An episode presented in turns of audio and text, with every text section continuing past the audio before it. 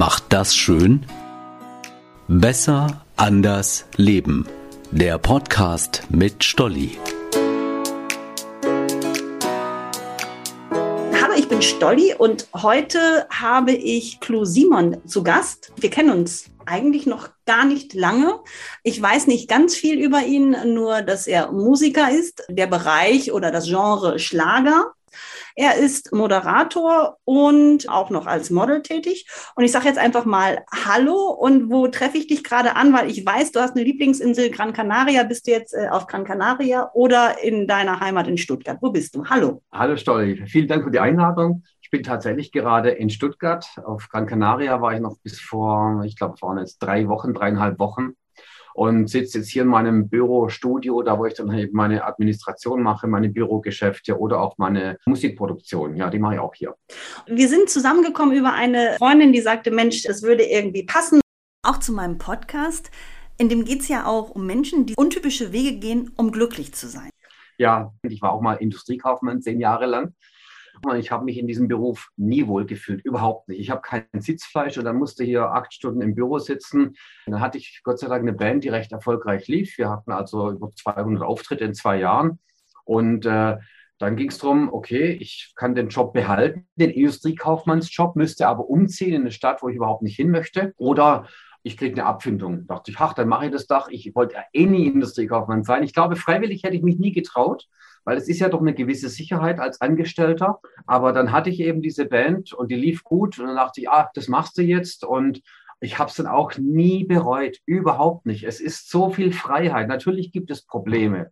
Die hat jeder Selbstständige. Erstmal ist eine ganz andere Steuer und man muss sich anders absichern. Ja, wie machst du das? Ich habe jetzt mal ein, zwei, drei Monate keine Jobs. Da kommt also auch kein Geld rein.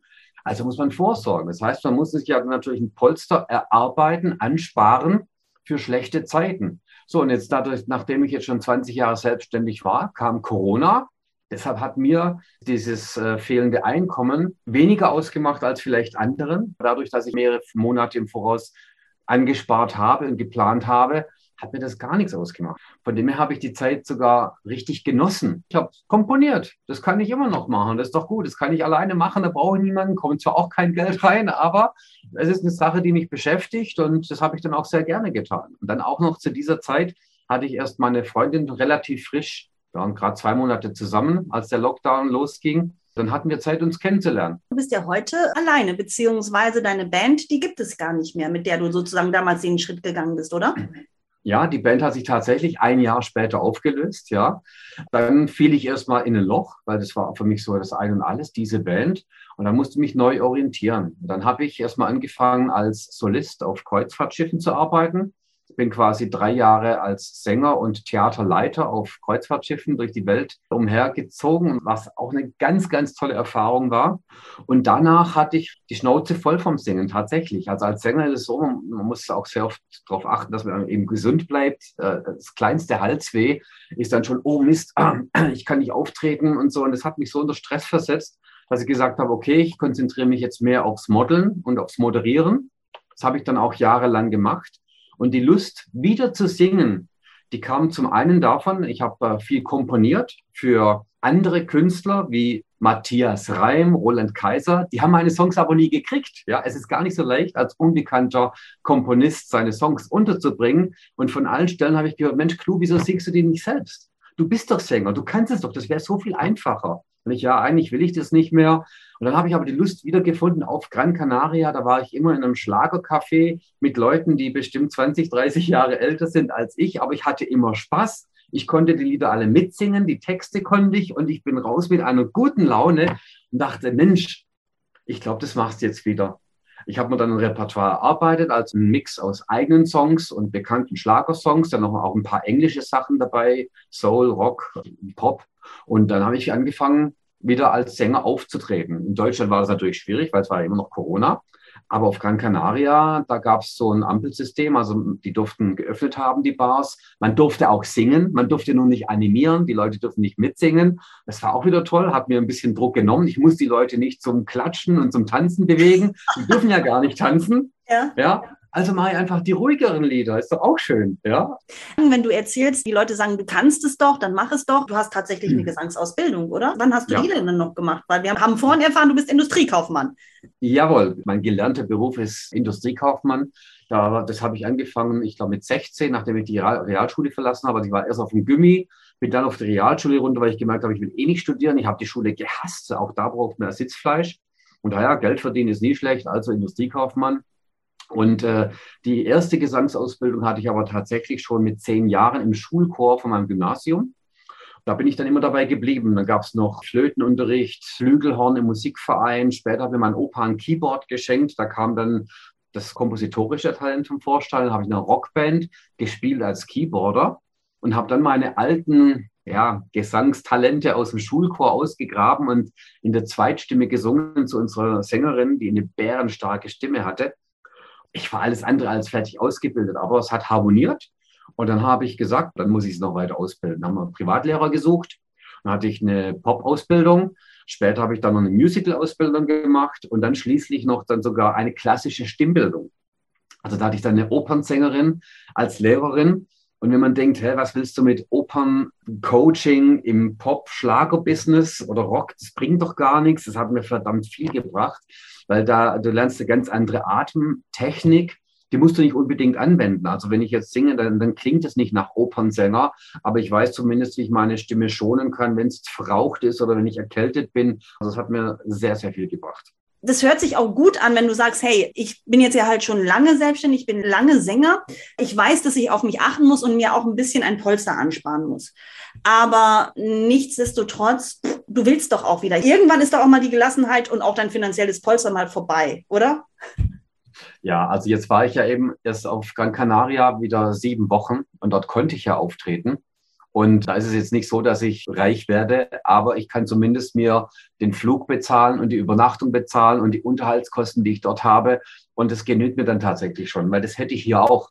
Ja, nur dort kann ich auftreten. Dort verdiene ich etwas und habe dann einfach auch Sonne um mich herum. Also tagsüber sitze ich dann quasi auf dem Balkon oder am Pool oder sonst irgendwo oder auch komponiere, aber die Pausen kann ich in der Sonne verbringen und am Abend habe ich dann einen Auftritt. Also ich hatte da ziemlich viele Auftritte aber es war nicht so, dass es mein Polster wieder anhebt, sondern einfach nur so, dass es auch nicht mehr ins Minus gerät. Und das hatte ich den Vorteil auf Gran Canaria gegenüber hier, weil hier in Stuttgart hätte ich nicht auftreten können. Und, und das heißt, was, was hast du jetzt vor? Was hast du geplant? Also jetzt geht es ja hier wieder los. Die Veranstaltungen, die stehen jetzt fest. Das heißt, ich muss raussuchen, wo kann ich auftreten, mache das Booking, bewerbe mich, schicke meine Unterlagen hin. Was dabei natürlich auch geholfen hat, das ist jetzt, dass ich ziemlich viel Presseberichte bekommen habe, also weil ich auch recht erfolgreich war sogar so erfolgreich, dass ich vom Präsidenten von Gran Canaria ausgezeichnet wurde im Dezember mit einem deutschen Lied. Das Lied heißt O Gran Canaria. Das ist auch das, wo eben unsere gemeinsame Freundin so Fan davon ist. Das hat jetzt über eine Million Downloads und Streams in weniger als einem Jahr bekommen. Und dann wurde ich vom Präsidenten ausgezeichnet mit einem Gold Award. Das war im Dezember.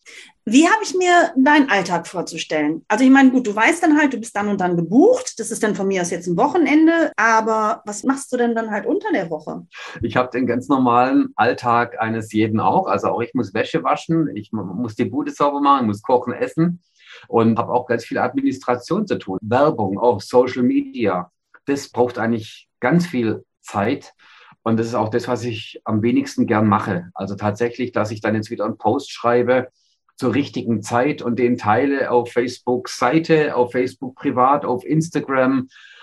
Ach Gott, also das mache ich wirklich nicht gerne. Und die Leute, die sagen, ah, ich bin Influencer, da muss man sagen, also Respekt davor. Denn jeden Tag, auch wenn es nur ein Beitrag ist, zu posten, da steckt eine Menge Arbeit und eine Menge Zeit dahinter. Und das muss jedem auch bewusst sein. Also auch der Sänger oder der Komponist, der muss ganz viel Administration machen. Das heißt aber, das wird wahrscheinlich so bleiben, dass du immer sagst, Gran Canaria und Deutschland. Also sprich, du wirst immer gerne switchen wollen. Oder wenn du spinnen dürftest, was wäre dein größter Traum? Gibt es da was, dass du halt äh, große Hallen in Deutschland füllst? Oder sagst du, nee, diese Kombi ist schon cool? diese Kombi ist schon cool. Mein Traum, wenn ich spinnen dürfte, wäre tatsächlich von Oktober bis März auf Gran Canaria zu verbringen und den Rest des Jahres in Deutschland. Nur Pause machend oder singend? Singend, ja. Oder komponierend. Also das ist beides drin. Ich mache das ja wirklich gerne. Ja.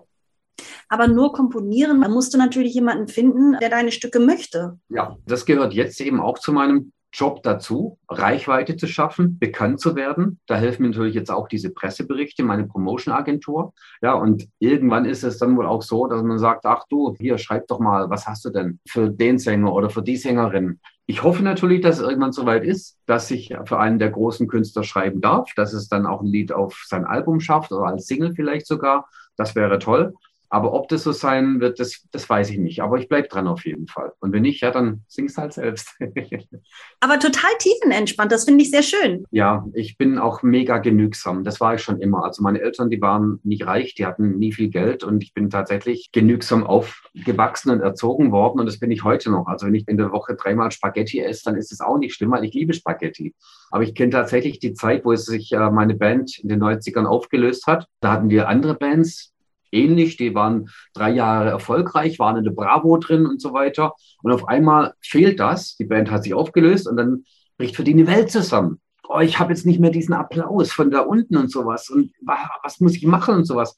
Und das muss ich sagen, habe ich nie vermisst. Vielleicht liegt es daran, weil ich immer gesagt habe, ich habe es doch erlebt. Ich habe es doch in meinem Kopf. Ich weiß doch, wie das war, vor 20.000 Leuten aufzutreten. Und auch wenn hier nicht alle gekreischt haben und geklatscht, aber die ersten zehn Reihen auf jeden Fall. Es gibt Videos, denke ich, boah, das war eine geile Zeit. Aber es ist nicht so, dass ich es nochmal haben muss, muss, sondern ich habe es in meinem Kopf drin. Und das kann mir niemand nehmen, Außer vielleicht mal die Demenz oder Alzheimer oder sowas. Die aber, ja. Nein, nein, nein, nein, die aber nicht kommen. Nein. Obwohl, möchtest du gerne weiter auch diese Moderationsjob und äh, das Modeln dann auch tatsächlich? Ja, schon. Also es ist ja auch alles ganz unterschiedlich. Also als Sänger habe ich ja immer noch das Problem, gesund zu bleiben. Wenn die Stimme angeschlagen ist, dann singt sich's nicht so leicht. Aber moderieren, das kriegt man immer noch irgendwo hin. Ja, wenn es nicht den ganzen Tag auf der Messe ist. Aber man kann sich seine Pausen vielleicht anders einteilen. Also singen ist schon wesentlich anstrengender als moderieren. Dann beim Modeln, da musst du gar nicht reden. Ja, also da musst du halt Posen bringen. Also ist, jeder Blick ist eine Pose. Immer ein bisschen mehr den Kopfbewegung Richtung Fotograf, dann noch ein bisschen mehr, dann das Kinn weiter runter, dann wieder mehr nach links, wieder mehr nach oben und jedes Mal drückt der Fotograf ab und nachher sucht er sich halt das Beste raus. Das sind Posen.